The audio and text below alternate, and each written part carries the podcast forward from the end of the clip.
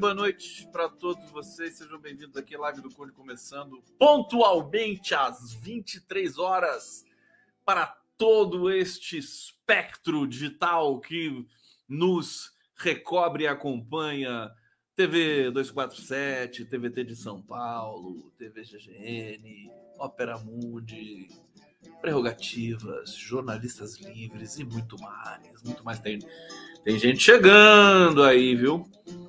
Vou ter que mudar meu plano do StreamYard, porque tem muita gente querendo retransmitir a live do Conde Amole.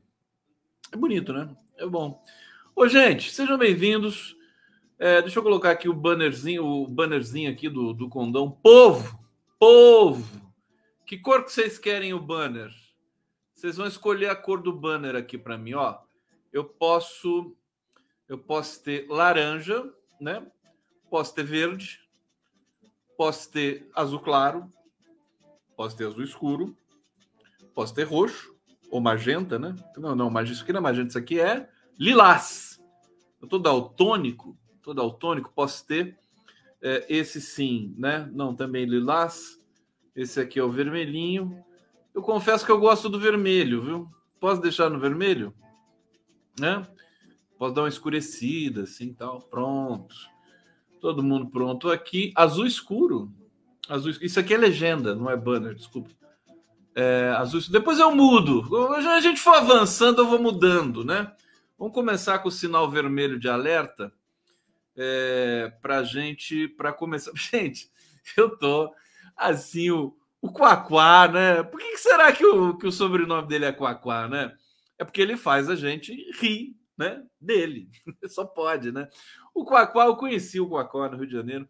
Sabe, olha, a gente pode falar tudo, tudo do Aston Quaquá, Quaquá, menos que ele é covarde, né? Porque para botar uma foto dessa dele e do Pazuello, né, no Instagram e achar que não vai acontecer nada. Gente, por que ele fez isso? Bom, vamos tentar explorar. Aliás, eu quero saber de vocês o que, que, vocês acham. Vamos fazer aqui. Eu não quero, eu não quero ficar julgando ninguém, né? Aliás, Quaquá precisa aparecer, né, Quaquá? Aparece aqui para falar com a gente, para explicar isso é, com toda humildade, tranquilidade. Ficou bravo com a Quá hoje, falou, chamou pessoal de jumento, quem está criticando. Ô, Quá, calma, Quá, Você é vice-presidente do PT. O Quá é vice-presidente do PT nacional. Como é que pode um negócio desse? É, a Glaze, né, a Glaze foi muito educada, né? Totalmente. Olha, tudo tem limite, né? Isso aí mexe com a dor das pessoas que perderam seus entes queridos aí durante a pandemia. Agora, eu não quero, eu não quero fazer cancelamento nenhum. Eu acho que o Coacoa precisa ser ouvido, né? É, sobre isso. É, ele já falou, explicou, né? Que tem que fazer, né? Ele é da paz, ele quer fazer os laços de novo e tal. Meio que segue aí os mandamentos do Lula e tal. É, mas o, Quaquá tem que lembrar que ele é o Quaquá e o Lula é o Lula. Né? Vamos, começa por aí, né? Mas, mas é, eu queria lembrar, né? Eu acho que a gente precisa também é, ser um pouco, né? Ter um pouco de racionalidade na medida do possível. O Pazuello, é, ele vai ser interpelado pela justiça, ele vai ser julgado e ele pode ser condenado ou não, né? E até, até que chegue esse momento, até que esse momento chegue, né?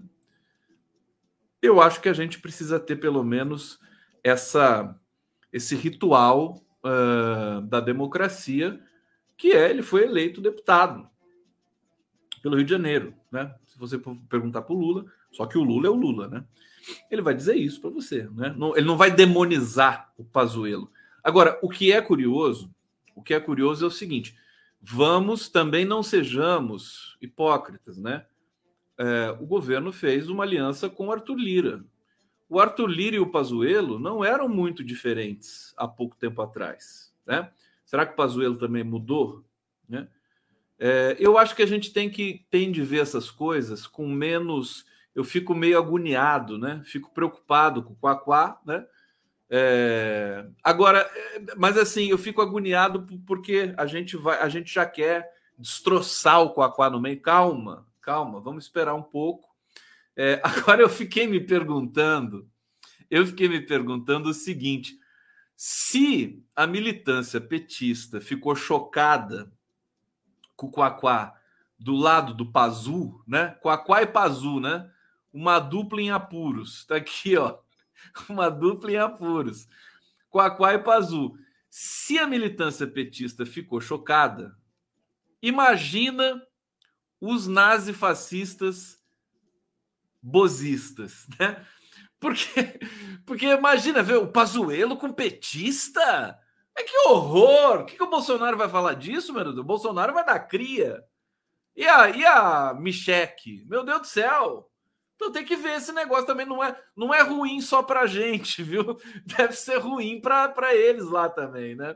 Pode ser uma coisa assim também, pode ser até uma infiltração do Quaquá, alguma coisa assim, né? Para deixar, para desconcertar o, o adversário, o inimigo, né? Eu sei que a gente, né? Vamos tomar um pouquinho de cuidado, essas coisas viram, se tornam virais na internet e tudo mais. O, o Quaquá é uma liderança importante do PT. E eu acho que a gente não pode cancelar o Quaquá. Tem gente já querendo expulsar o Quaquá, né? Ô, Quaquá, não faz isso, Quaquá! Tadinho do Quaquá! O que vai acontecer? Eu acho que o Quaquá vai ser importante no, no, no, governo. Acho que ele vai, ele vai causar. Ele é, ele é um petista, ele é uma espécie de petista diferente, né? Ele vai, ele conversa mesmo, ele sabe, ele, ele se mete nos lugares mais mais terríveis. O PT precisa. Meio Zé Dirceu, né? Talvez. Quaquá é meio Zé Dirceu. Só que tem um estilo diferente, né? E tem esse nome cinematográfico que é Quaquá. Quaquá. Quaquá. Vem conversar com a gente aqui, tá? É, não fique bravo, não fique bravo com as pessoas que estão né, falando que você. Ah, militância é sensível, cara, você sabe. Né? Não pode. E, e o Pazuelo tá associado a esse horror todo. Você quer ver como é que as mídias convencionais é, levantaram esse assunto? Olha só. Ah, deixa eu pegar primeiro. Isso, vamos ver isso aqui. Após foto com Pazuello, vice-presidente do PT chama críticos de jumentos. Esse aqui é o que eu estou dizendo, né? Calma, tá todo mundo à flor da pele agora. É, deputado federal, vice-presidente nacional do PT, Washington Coaquá, foi criticado nas redes sociais após defender o ex-ministro da Saúde, Eduardo Pazuello. Tá? Em resposta, o petista publicou um vídeo em que chama os críticos de stalinistas idiotas e uma foto de um jumento, né? com a seguinte legenda: de direita ou de esquerda, jumento é jumento. Ô, Quaquá! Que isso, Quaquá? Ficou louco de esquerda, de direita ou de esquerda, jumento é jumento. Uma fala preconceituosa de, de sabe, não respeita o animal e tudo mais. Quaquá. Olha, no vídeo qual utiliza nomes de intelectuais de esquerda como Paulo Freire, Rosa Luxemburgo, Leonel Brizola, para justificar o diálogo com o ex-ministro da Saúde, que esteve à frente da pasta nos momentos mais agudos da pandemia de Covid-19 essa esquerda stalinista, como os idiotas aí que escreveram bobagens na internet, esses são stalinistas, idiotas e fascistas igual os nazistas. É, os comentários das publicações são em grande parte de fortes críticas ao vice-presidente do partido eh, do presidente Lula. Aí o que estão dizendo ali, né? No perfil do Quaquá, né? Quaquá fala fino com Pazuello e bolsonaristas e quer falar grosso com a esquerda. Que posição lamentável, um desrespeito à memória de todas as vítimas da Covid da e da política genocida perpetuada pelo negacionismo e pela austeridade. Não tem anistia. Qual acaba de criar um movimento com anistia. É inacreditável que você ainda seja vice-presidente do PT. Enfim, é isso. Eu acho que é, tô, tô, levantando aqui. O assunto já até esfriou, né? Até esfriou um pouco. É, mas é, vamos, vamos, vamos ter surpresas. Vamos ter, e, não, e não vamos ser também, né? O, o Lula está atraindo PL. O, o, o, Alexandre Padilha, pessoal, por favor, hello, né? Acorda. O Alexandre Padilha já disse que vai conversar com os setores do PL.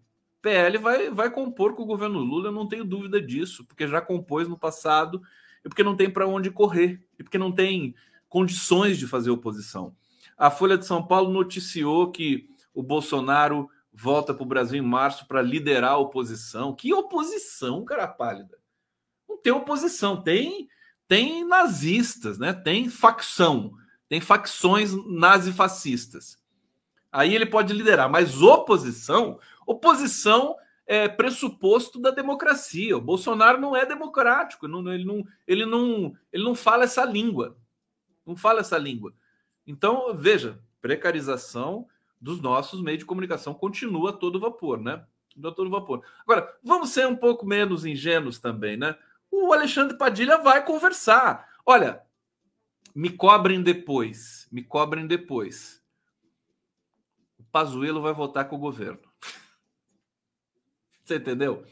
É isso, é a política. É terrível que seja assim. Também não gosto. Mas com a experiência de Brasil, é isso que vai acontecer. O cara vai acabar votando com o governo, porque ele. Eu nem sei de que partido que é o Pazuello. O Pazuello é do PL? Ou do PP? Eu sei que o governo está conversando com todas essas forças. Conversando com todas essas forças. Não adianta você negar a realidade. Né? É, o fato, essa foto do Quaquá com o Pazuello, ela ilustra uma contradição que com a qual nós vamos ter de conviver. Eu simplesmente, né? Eu não estou aqui nem fazendo juízo de valor. Eu estou constatando, né? É, a, a, a esquerda vai chiar? Vai, como sempre chiou e tem que chiar, né?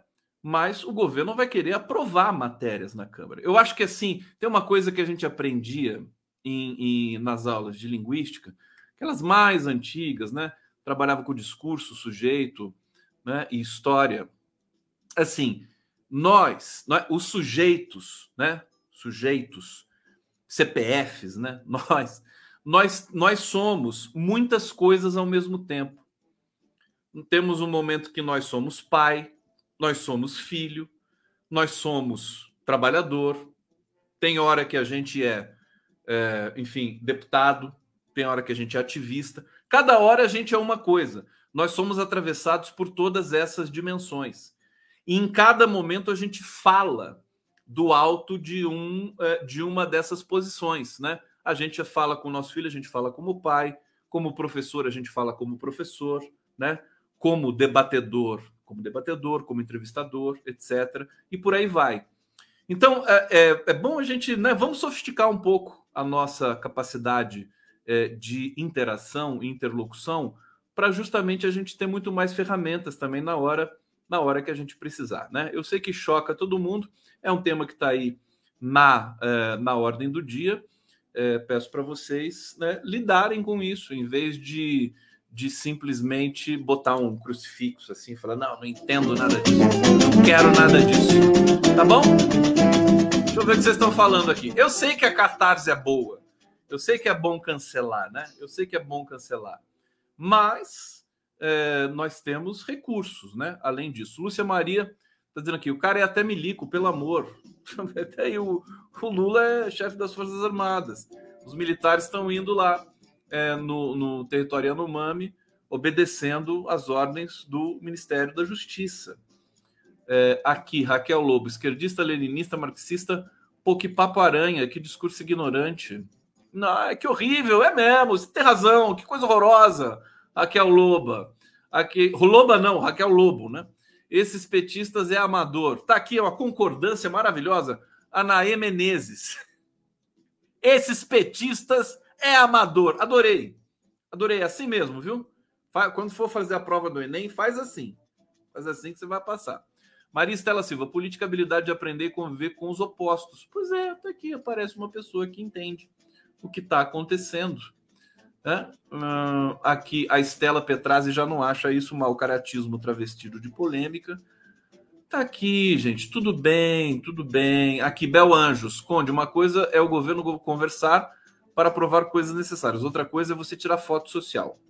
Tá aí, né? É uma posição aqui, uma queixa equilibrada. Tá bom? Bom, mas não vamos ficar falando do, do Quaquá com o Pazuello. Mas que é engraçado, é, né? Como é que o Quaquá foi ter uma ideia dessa? Acho que ele começou a conversar com o Pazuello ali, né? Porque, gente, vocês sabem uma coisa? Vocês já devem ter ouvido falar da Hannah Arendt, né? É, e do da, da. Como é que se diz? Ah, como é que é? Do mal. Do mal. A. A. Ninguém vai me lembrar aqui? Ninguém vai lembrar? Por favor. A banalidade. Banalidade do mal. Pronto. Né? Os, os nazistas, nazistas, pessoal que matava milhões, né? Na Alemanha, na Itália, que fugiram para a América do Sul. Isso aí está na literatura, é vasta literatura sobre isso.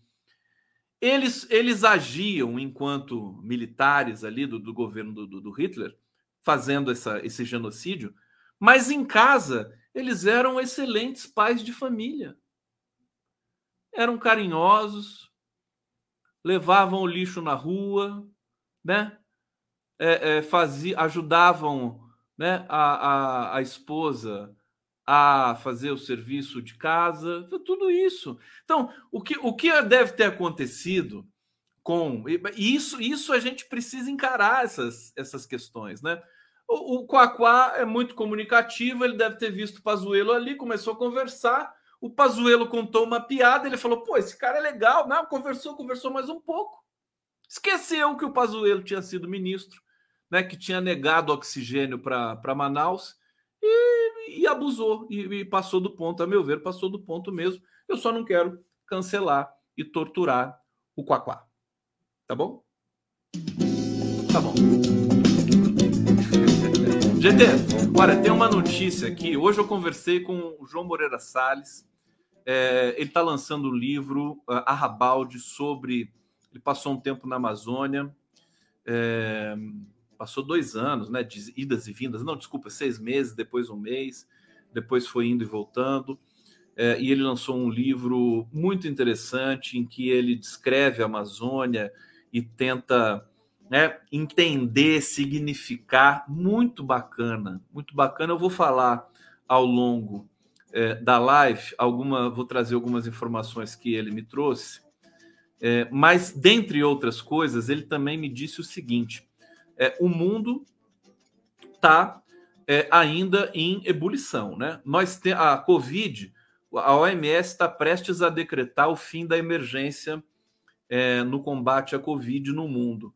Porém, porém, nós temos a gripe aviária chegando, né? A gripe aviária chegou do Uruguai. É, não quero botar ninguém em pânico. É, nós hoje, pelo menos, nós temos governo, mas a gripe aviária matou 58 milhões de aves nos Estados Unidos. Né? O dado acabou de chegar aqui: 58 milhões de aves. E essa gripe aviária acabou de chegar no Uruguai. Bom, ela pode complicar né, a produção eh, de carne eh, e de ovos, né, dessa carne de frango e ovos. Olha só, vou ler para vocês aqui a matéria. A gripe aviária H5N1 matou mais de 58 milhões de aves pelo mundo. Desculpa, não foi só nos Estados Unidos, é no mundo todo, né? Ao menos 585 leões marinhos, principalmente das Américas Central e do Sul, e uma fazenda inteira com 51.986 visons, que são pequenos mamíferos semi-aquáticos da Espanha. Todas essas infecções foram identificadas a partir de outubro de 2022. É, Tedros Adhanom, que é o diretor-geral da OMS, disse na quarta-feira que o espalhamento da gripe aviária para espécies de mamíferos deve ser monitorado de perto.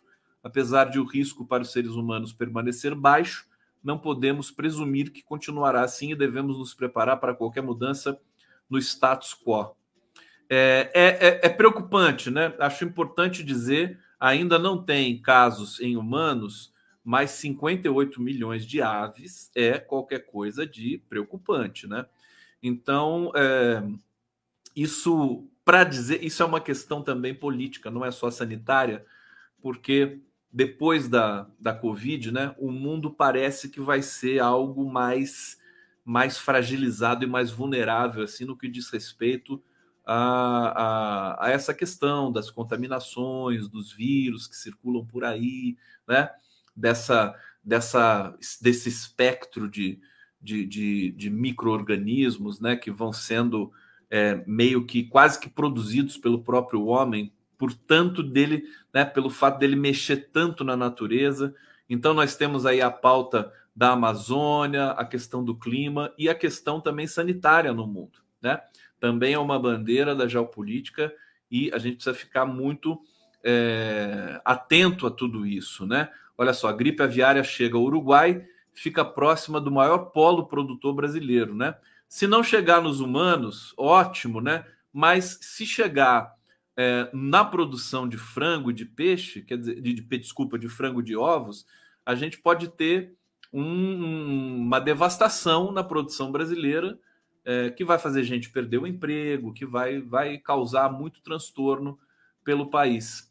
É, então, tá aqui, essa notícia me impressionou e eu estou trazendo para vocês, para deixar vocês habitualmente bem informados. Vocês estão com vontade de ver o, o, feijão puro, né? Todo mundo reclamando, ah, cadê o feijão puro? Já apareceu aqui hoje pedindo feijão. Então tá aqui para vocês, feijão puro com o meu querido Lulão. Aqui, a gente ó. come só feijão puro,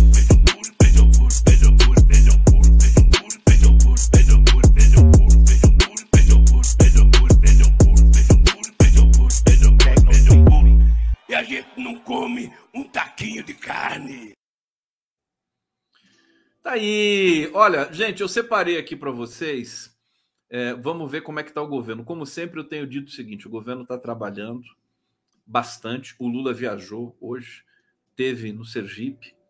É, onde mais que ele foi? Ele, ele teve na BR 101 ali. Ontem foi a reinauguração do Minha Casa Minha Vida. O Bolsa Família está prestes a entrar em ação, né, com 600 reais, Bolsa Família turbinado, né, mais 150 por criança, né? É, então o Brasil está voltando com força. Os resultados vão começar a aparecer. É, creio que nos próximos, rapidamente, nos próximos meses, nós temos a notícia de que o Haddad ele antecipou a discussão sobre a tal da âncora fiscal, né, para acalmar os predadores, tubarões predadores da economia brasileira, que estão insistindo na questão da responsabilidade fiscal, eles precisam de uma sinalização, faz parte aí desse arranjo, dessa negociação entre governo com o Banco Central. Então, o, isso é muito interessante, né? Com habilidade. O Haddad começa a aparecer mais nas manchetes, o que eu achei muito importante. Quer dizer, o Haddad precisa protagonizar, né? É, tudo está sendo encaminhado, até naturalmente, né, para isso. Né? O Lula viaja o Brasil, o Lula diz coisas que precisam ser ditas, e o Haddad é, é a autoridade da economia. Né?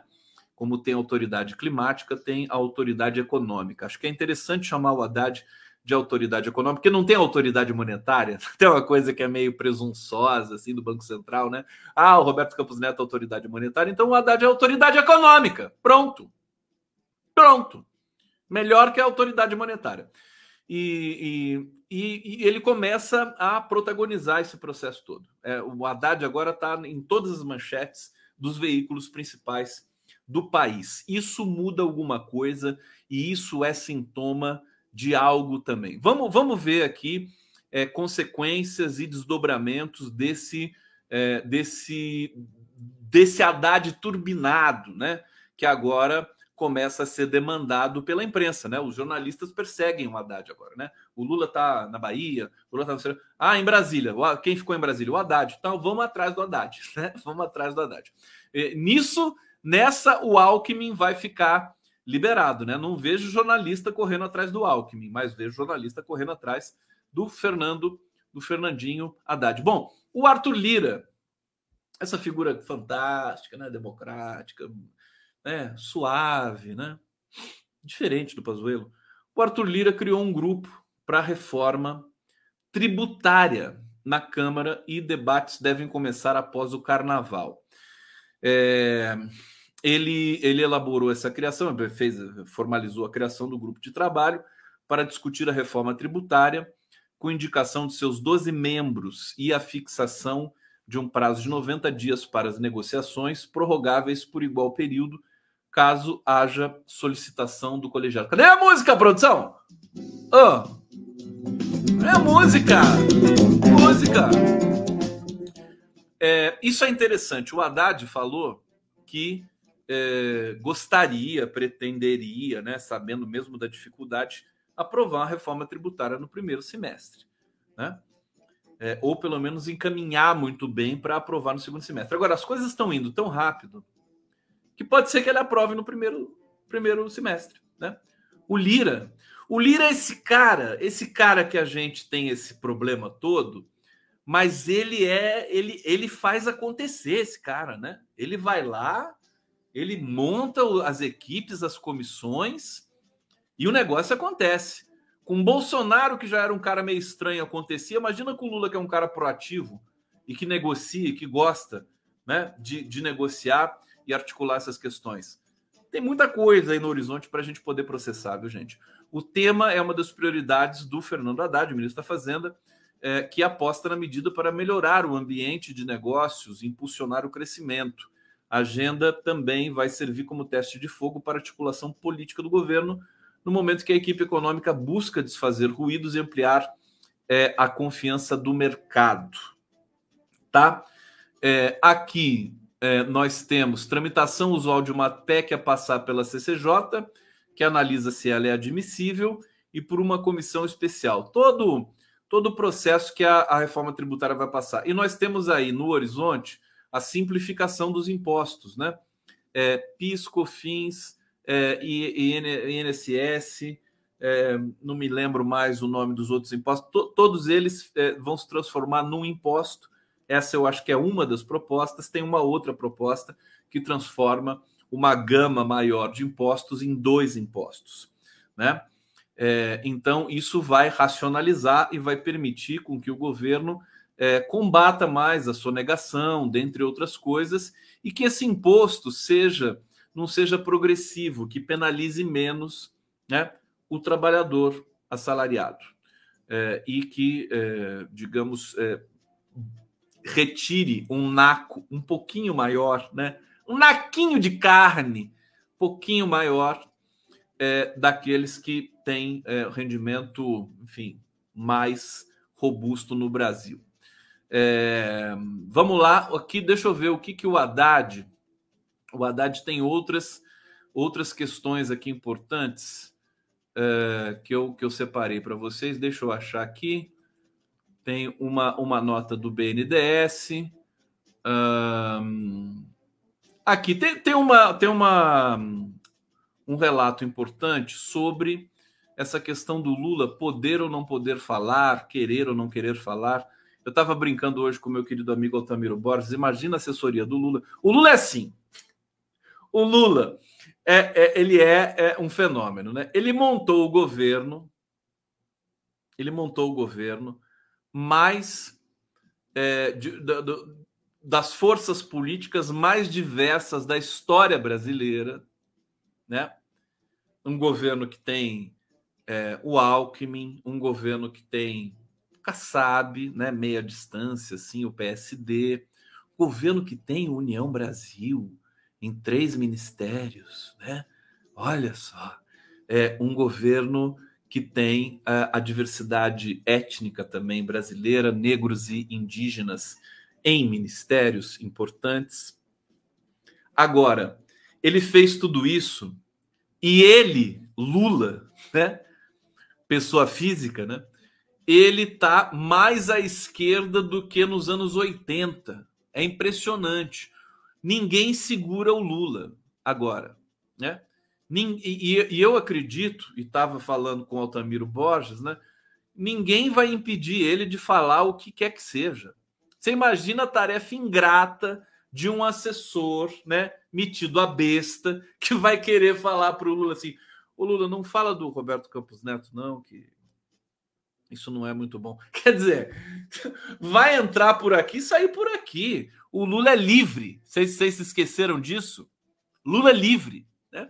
Tem muito assessor sabidão que vai querer que essa coisa de. Né, aquela coisa quase que de advogado, né? Falou, não fala isso, que pode ser ruim. Falou, ninguém vai impedir. O Lula, se ele tá, ele tá apaixonado, querido. Ninguém vai, ele vai falar o que ele quiser. Imagine a tarefa ingrata. Bom, e aqui a gente tem essas narrativas, né? Lideranças do PT aconselham Lula a despersonificar ataque a juros e dar trégua a Campos Neto. Talvez eles possam ter dito isso, né? Assim, ampassando, né? O tempo do Lula também, né? Ele não atende, né? Nem assessor tem tempo para falar com o Lula, né? Vocês sabem disso, né? É, a fila é grande, né? Então, é, não sei como, né? Que alguém vai, vai dizer o que o Lula tem de dizer ou deixar de dizer. Eu acho engraçado. Bom, mas o Estadão aqui tenta é, dar algum tipo de consistência a esse tipo de especulação. Vamos ler aqui porque é bonitinho, né? A queda de braço entre o governo federal e o presidente do Banco Central, Roberto Campos Neto, foi tema de conversas ao longo do jantar de aniversário do PT. Teve um aniversário lá em Brasília, ah, 500 mil reais, não, 20 mil reais, né? A, a, o ingresso. Aí quem não podia pagar 20 mil pagava 10 mil, quem não podia pagar 10 mil pagava 5 mil, quem não podia pagar 5 mil pagava mil, quem não podia pagar mil pagava 500. Aí quem não podia pagar 500 vaza, né? Quem não podia pagar 500 vai tomar um café ali na esquina. É, aqui, três lideranças petistas relataram é, que fizeram chegar ao presidente Lula nos últimos dias a avaliação de que é o momento de deixar as críticas ao, presidente do BC com os parlamentares da base e despersonificar é, o ataque aos juros altos. A preocupação do PT é de, na ânsia de criticar Campos Neto, acabar dando impulso político a ele. Tá é muito covarde, né? Pelo amor de Deus. Esse pessoal do PT, me desculpa, viu? Esse pessoal que fica assim, não, não, não, não, não. Bolsonaro não pode ser preso porque vai atrapalhar. Tal. Não, o Bolsonaro não pode ficar inelegível, porque também isso aí pode trazer problemas. É tanta covardia. Por isso que eu tenho simpatia pelo Quaquá, viu? O Quaquá, pelo menos, é corajoso. Sabe? O PT tá precisando de coragem, viu? É muito medo. Ah, meu Deus! Que que é isso? Sabe? Que não, o Lula não pode falar do Campos Neto?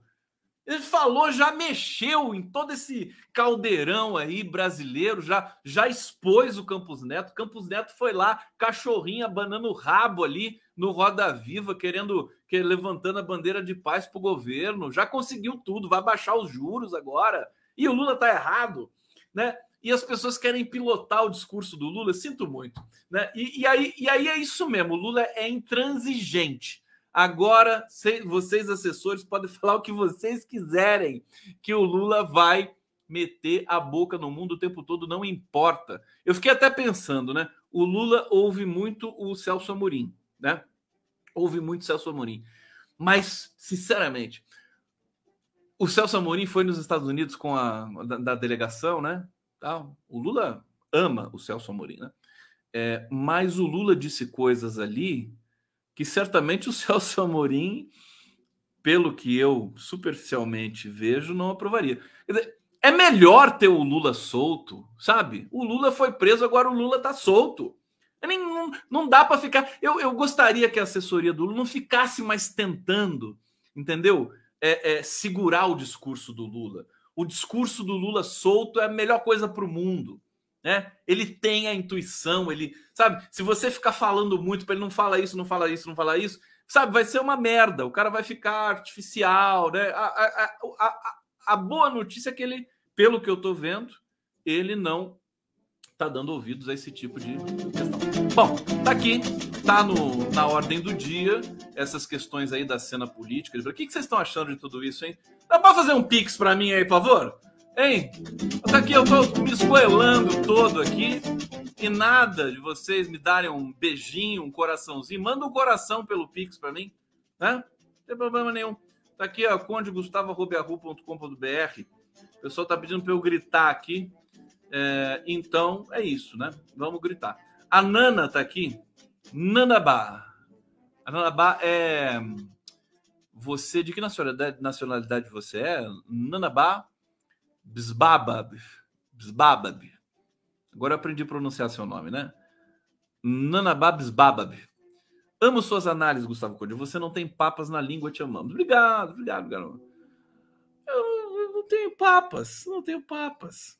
Nem papas e nem bispos e nem padres, né? Manja, manja seus cabelos nos ombros caídos. Lula é genial. Luiz Cavaleiro tá dizendo aqui, Lula tá on. Sabrina Lopes, concordo com você, Lula fez certíssimo em criticar o presidente do BCE Central. É engraçado porque assim, né? Não, assessor existe para assessorar, né? Essa coisa. Agora, o assessor não põe, não, não põe a cara, né? Quem põe a cara no mundo é o Lula. Então, é muito complicado isso, né? A gente entende, a gente gosta, a gente, a gente estimula tudo isso aí, mas eu tô adorando o Lula, bicho solto. Ele tá, ele tá um radical, né? Quem diria, né? O Lula tá um radical. Agora, ele é, ele é tão radical, ele é radical até para compor um governo é, de, de amplitude é, muito forte, né? Ele não vai ter preconceito. Agora, ele não é bobo nem nada e ele vai mandar o Alexandre Padilha conversar com com, com o PL, né? Não vai ele conversar com o PL, mas manda o Alexandre Padilha ali que resolva tudo isso aí. Tá? tá aí. O Lula realmente é uma figura fantástica, né? Bom, é, a, o, vocês sabem que o, o, o cartão de vacinação do verme, gente, o cartão de vacinação do Bolsonaro vai ser divulgado. Vai ser divulgado. O Vinícius Carvalho, da CGU, já anunciou. Eu acho que amanhã a gente já vai ter é, a, a notícia de se o Bolsonaro tomou vacina ou não. É, vai ser divulgado e muitas outras coisas também vão ser divulgadas e estão sendo divulgadas. É, enfim, é, porque é, é, tanta violação, tanto crime cometido, que não dá para publicar tudo de uma vez só e o governo está cadenciando isso. Hoje o Lula disse também o seguinte: tem muito bolsonarista escondido no governo e ele vai demitir todo mundo. Então são muitas coisas que tem de fazer simultaneamente, né? Demitir os bolsonaristas, né? Potenciais terroristas, potenciais sabotadores dentro do governo. É muita coisa, não é fácil demitir todo mundo de uma vez, precisa ter até uma, um levantamento, né? Tem, tem, tem que trabalhar muito para fazer isso, né? É, tem, que, tem que conduzir o processo, está muito bem conduzido, é, ainda que se precise passar por processos de aprendizagem, né, de é, é desintrusão dos garimpeiros do território Yanomami, né, mas está sendo feito com muita força. Hoje eu vi, eu, eu, eu tinha dito, não sei se vocês lembram, né? Eu entrevistei aqui o, o Júnior Recurari Yanomami, é, que é, é, responsável ali por uma, por uma entidade médica, né? É, no, no, na região ali do território Yanomami. Eu tinha dito para ele: daqui a pouco a gente vai começar a ver essas crianças gordinhas de novo, né? Aquelas crianças esqueléticas, desnutridas que a gente viu nas fotos, né? Tinha dito isso para ele nas, há duas semanas atrás, né?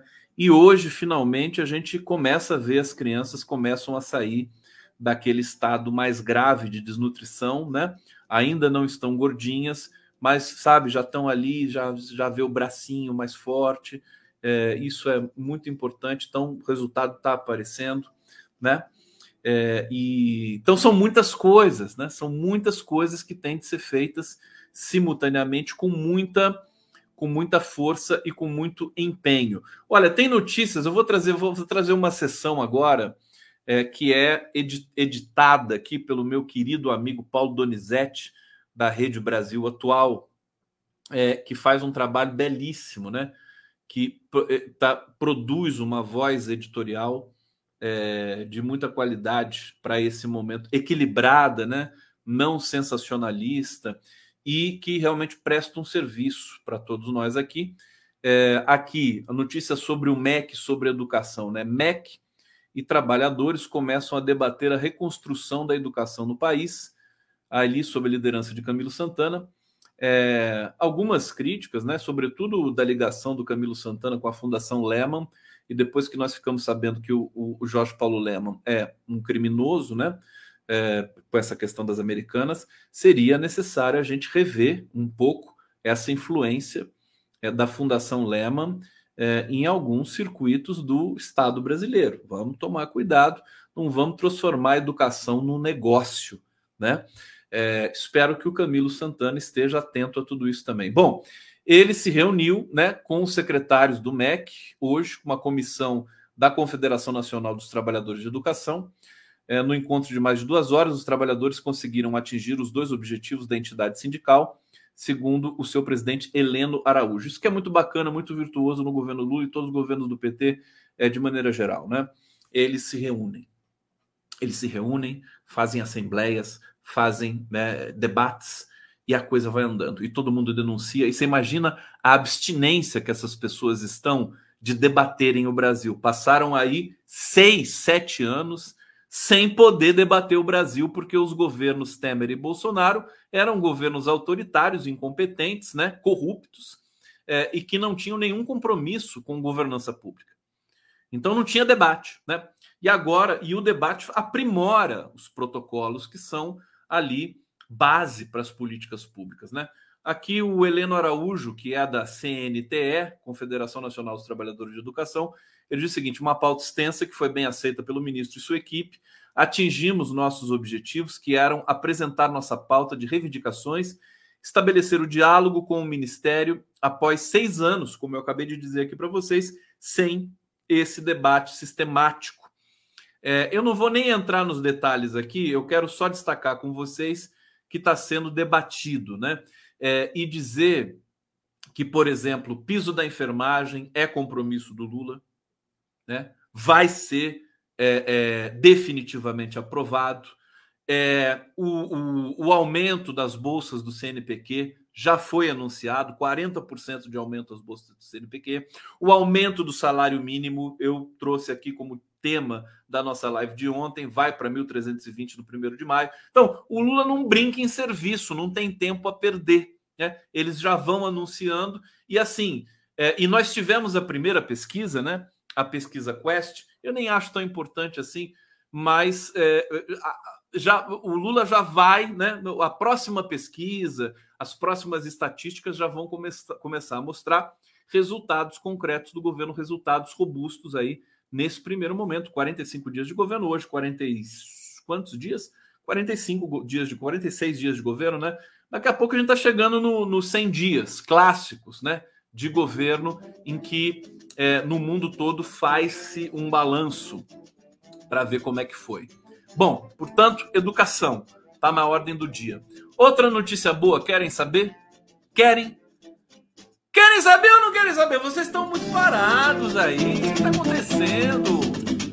Oh, por favor. Vocês já estão pulando carnaval já? Eu tenho notícias aqui de carnaval para vocês, hein? Tenho coisa aqui de carnaval. Deixa eu agradecer aqui. Thaís Marchiori virou membro aqui, Thaís. Mas você já não era membro? Thaís Marchiori. Ela me deu um gorro aqui tão lindo esses dias. É, cadê você? Tá com sono, Rose Esteves? Como assim com sono? Não pode ficar com sono. Eu vou botar uma vinheta minha aqui para vocês, para vocês acordarem, né? Para não ficar nessa nessa coisa aí. Vamos botar aqui, ó, para vocês. Deixa eu botar aqui essa aqui. Pronto.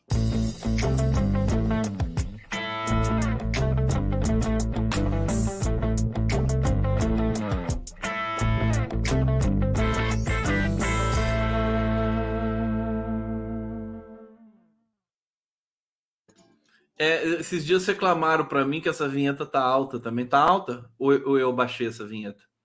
Eu não tenho esse, eu não tenho esse feedback aqui. É, eu não tenho feedback. Não tem, eu tenho, eu tenho que fazer uma mágica aqui, né, no meu, no meu estúdio improvisado. Olha só que notícia boa para vocês. Petrobras abre concurso para 373 vagas, com salário inicial de R$ 5.563,90. Primeiro concurso para nível técnico que a Petrobras abre desde 2018. É, a FUP, Federação Única dos Petroleiros, né, alerta para vácuo de profissionais devido a políticas de desmantelamento dos últimos anos. Bom, mais essa notícia para vocês, né? Aumento de salário, é, piso né, sendo ali é, é, oficializado e contratações, né? Contratações. Esse é o governo Lula. Já começa, já chega chegando, trabalhando e com resultados, né? Tirando as 14 mil obras é, paralisadas do Bolsonaro, é, é, tirando da paralisação. Aqui é, o Fernando Carneiro está falando, Conde, manda um taquinho de carne, por favor. já, já passei, já passei aqui o, o feijão puro, meu queridão. É, a Petrobras abriu nessa quarta-feira e hoje, né, inscrições para concurso público de nível médio, 373 vagas para início imediato e mais 746 para cadastro de reserva, salário inicial 5.500, como eu disse para vocês Inscrições vão até 17 de março, devem ser feitas pela internet por meio do site do Centro Brasileiro de Pesquisa em Avaliação e Seleção e Promoção de Eventos, o SEBRASP. O valor da taxa de inscrição é R$ 62,79. Então, se tem alguém aqui me assistindo, algum jovem, não precisa ser jovem também, né? Que tem é, formação né, é, média, né, do ensino médio, curso técnico, é, pode se inscrever e prestar esse concurso da Petrobras é, acessem né, o site da Petrobras ou então o site do Sebrasp, é, para vocês poderem, né, dê uma pesquisada, procurem aqui. É só também acessar, quem quiser ver a matéria, tá no site da Rede Brasil Atual. Bom, vamos lá! Vamos lá! Vou pegar aqui. Tomando aqui. Vocês estão bem? O Brasil tá voltando ao normal eu tô, tô sentindo isso. Depois do carnaval vai ser mais bonito ainda, sabe? A gente já vai estar, tá, a gente vai, vai ter respirado, sabe? É, as pessoas vão estão tão fazendo planos. Você já está aumentando o número de empresa, empresa, empreendedores individuais, né? Eles estão voltando a trabalhar, né?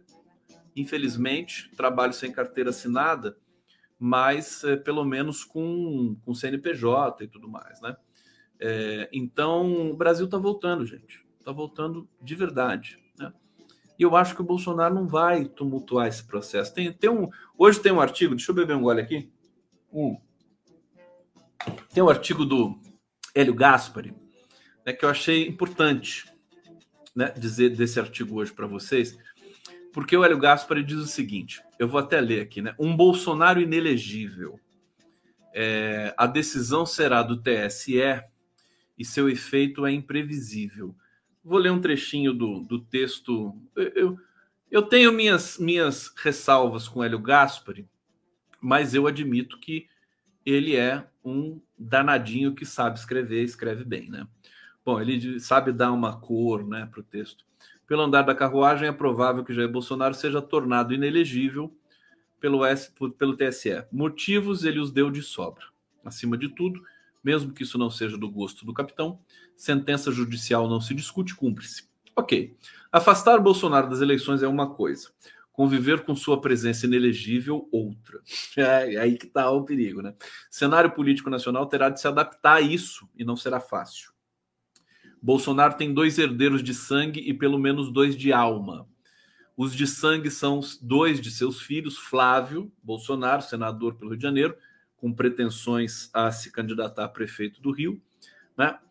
É, vai ter o apoio do pai, evidentemente, vai ter uma máquina ali por trás dele também de mentiras e tudo mais.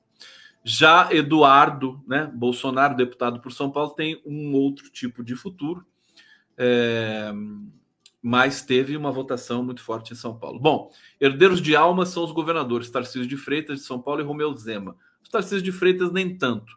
Tarcísio de Freitas está se suavizando, né? Está negociando com Lula, está muito próximo. Tem ali o Kassab no cangote dele, que está junto com Lula através do PSD. Eu acho que o Tarcísio de Freitas é uma aposta um pouco furadinha aqui do, do Hélio Gaspari. Mas o Romeu Zema, sim, né? O Romeu Zema, esse é canalha mesmo, né? Bom, primeiro é uma criação do capitão, o segundo teve origem própria. Ambos serão mais ou menos bolsonaristas, piriri e pororó. Bom, o arco democrático que elegeu Lula mostrou que a direita civilizada abandonou Bolsonaro. É isso, abandonou Bolsonaro. Parte da direita troglodita foi para a rua no 8 de janeiro e sabe que tinha raízes mais profundas. Ela pode ter encolhido, mas não desapareceu. Um Bolsonaro inelegível vestirá o manto do proscrito perseguido. Esse, essa frase aqui do, do, do Hélio Gaspari está fantástica, né? Deixa eu pegar um superchat aqui. Rita Staquera, obrigado, viu, querido? Não posso colocar, deixa eu ver se eu consigo colocar na tela. Consigo colocar na tela. Rita Staquera, muito obrigado. Então, o, o detalhe é isso, né? É essa síndrome. Tem muita gente com muito medo ainda no Brasil. Por isso que eu gosto de um Lula radical, né? É, tá lá o Hélio Gaspari, né? Ao Bolsonaro inelegível, né? Prevendo, né? Prevendo o futuro, mãe de Ná. O Hélio Gaspari, Bolsonaro inelegível vai ser um pega para capar, né? Ele não vai poder se eleger, mas ele vai poder apoiar o filho dele, né? Vai poder regimentar os nazifascistas aí pelo Brasil, as facções criminosas, milícias, tudo mais se ele for é, é, tornado inelegível, que é uma probabilidade assim absolutamente é, quase já concretizada, né?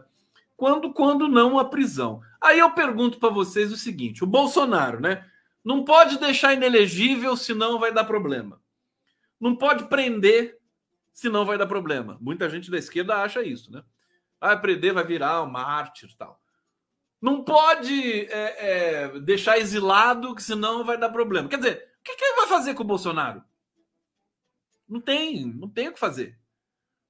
Não pode prender, não pode tornar ele elegível, não pode nada, que tudo vai dar um problema.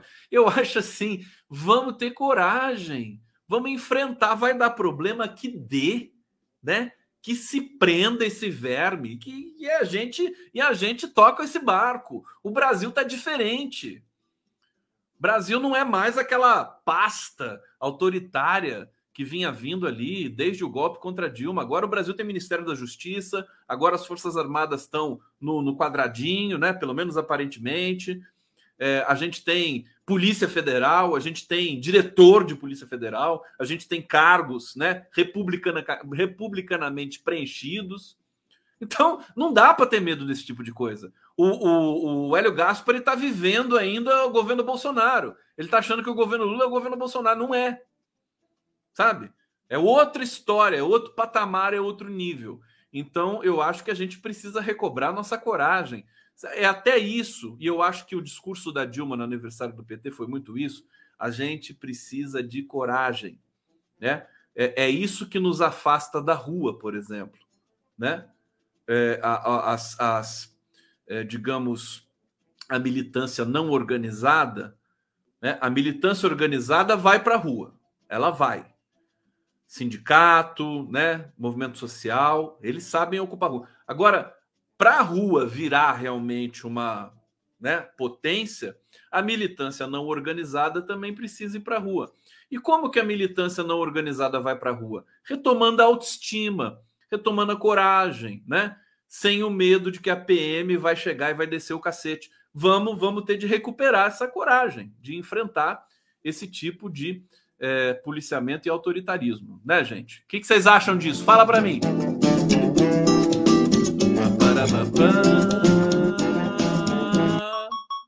Tá, tá, tá acabando a bateria. Que bonitinho. Acabando a bateria do meu. Aqui, ó. Ai, meu Deus do céu. Pronto, pronto. Não chora, caixinha, não chora. Já botei você na tomada. Pronto. Não vai acabar. Não vai acabar. Tá? O que vai acabar é a live do Conde, porque já tá na hora de acabar. Olha só, Fundo Amazônia, gente, recebe 3,3 bilhões em doações. Marina Silva, ministra do Meio Ambiente, afirmou que o governo recebeu sinalização de interesse da França, da Espanha e da União Europeia. Essa, esse Fundo Amazônia, né, ele vai se tornar um, um fenômeno, né? Noruega, né, já doou 2 bilhões, Alemanha 200 milhões, Estados Unidos entraram com 50 milhões, mas é só o começo e aí já tem um monte de gente querendo entrar.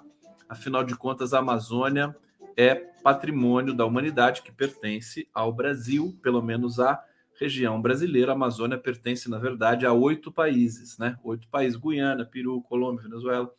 É, e é, agora o Brasil lidera esse processo, a maior parte da Amazônia está no Brasil. E esse, veja, isso, isso, isso é o, o sintoma do prestígio do Brasil no mundo. Né? Fundo Amazônia vai receber, né, recebe, já recebeu 3,3 bilhões de doações é, e é, aguarda a entrada da França, da Espanha e da União Europeia.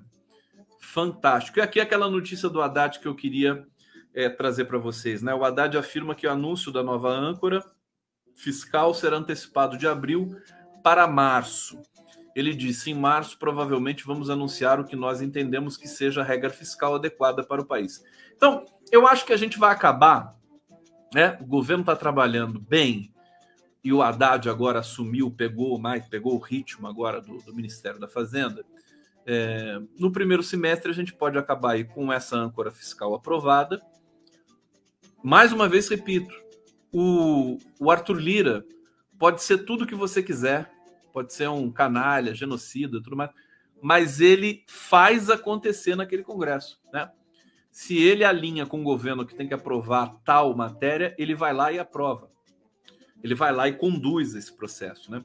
Então, é, eu acho que nós poderemos ter essa surpresa no primeiro semestre ter a âncora fiscal aprovada, já está praticamente toda acordada ali com os, os deputados e senadores e a reforma tributária também, que já está praticamente toda negociada, conversada, né? Você vai ter uma ou outra mudança ali e tudo mais, para já aprovar isso, para já colocar o Brasil no novo patamar. Então, são boas notícias, né? Lamento dizer, aqueles que são pessimistas, né? São boas notícias que vêm aí no front, é, no nosso horizonte. Tá bom, gente? Então, é isso. Olha, eu acabei não falando do, do do João Moreira Salles para vocês, mas eu, eu, vou dizer uma coisa que ele me disse. Ele lançou esse livro aqui, ó, é, Arrabalde, né, pela Companhia das Letras, que é um livro sobre a Amazônia, basicamente sobre. É, ele pesquisou muito, foi lá nos primeiros exploradores do século XVI na Amazônia e tudo mais, para tentar entender o que, que é esse bioma, como ele se. qual, qual é a a relação, por exemplo, do, do indígena, né? E a relação do colono, né? Que é muito diferente.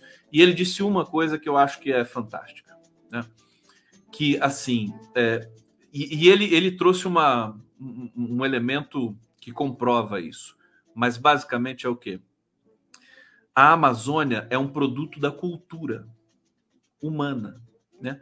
A Amazônia não, não é uma uma floresta que, que, que apareceu ali, clima temperado, ele apareceu. Em muitos pontos dessa floresta, com os povos que ali habitam, é, a, a, diversidade né, é, biológica ali dos, dos é, é, das árvores, né, das plantas que tem ali, foram deliberadamente levadas. Né? Estudos arqueológicos e também botânicos, né, eles atestam isso. Foram foram deliberadamente é, movimentadas ali pelas comunidades ao longo dos milhares de anos aí é, da, dessas comunidades que habitam a Amazônia. Então, ela é um produto da cultura e essa essa é, vastidão, né? Essa Amazônia é o tamanho da União Europeia, né? tá no tamanho da Europa. É, esse, essa, essa, esse lugar gigantesco é como se fosse, segundo João Moreira Salles, as pirâmides do, do, do Brasil, do, do, da América do Sul, né? É um produto assim deliberado em que o homem operou, em que, em que o, o indivíduo operou ali. É, é, muito interessante isso, né? Porque você você sacraliza daí a Amazônia e passa a tratá-la com o respeito que você trata uma, um, um, sítio arqueológico, né? Evidentemente guardadas as devidas diferenças. É uma reflexão muito bonita, muito poética é, e vocês vão ver em breve aí esse papo que eu tive com o João Moreira Salles. Eu quero agradecer todo mundo. Um beijo grande para vocês. Amanhã estamos de volta. Mais uma live do Conte. Um beijo. E vamos lá. Tá chegando o carnaval.